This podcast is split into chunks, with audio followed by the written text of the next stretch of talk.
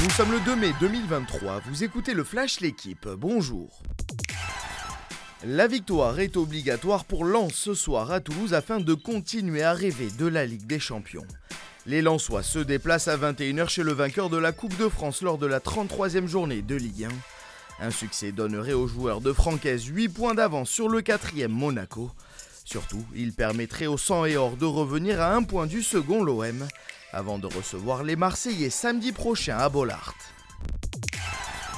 Il faudra au minimum un succès à la Roca Team pour entretenir ses rêves de Final Four. Monaco dispute ce soir en direct sur la chaîne L'équipe le premier de ses deux matchs à Tel Aviv. Avec une victoire et une défaite dans la série, les Monégasques doivent s'imposer une fois en Israël pour ne pas s'arrêter encore en quart de finale. En cas de match 5, les joueurs de Sasa Obradovic auront l'avantage du parquet. Mais avec seulement deux défaites dans sa salle, le Maccabi possède le meilleur bilan de la saison à domicile en Euroleague.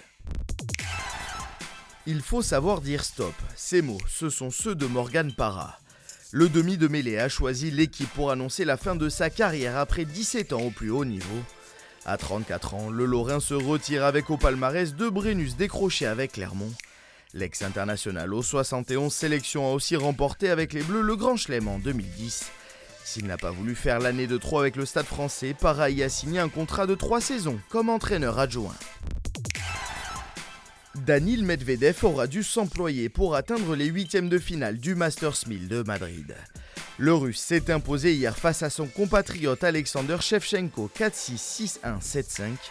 Le troisième mondial affrontera aujourd'hui Aslan Karatsev pour une place en quart de finale. Merci d'avoir suivi le Flash l'équipe. Bonne journée.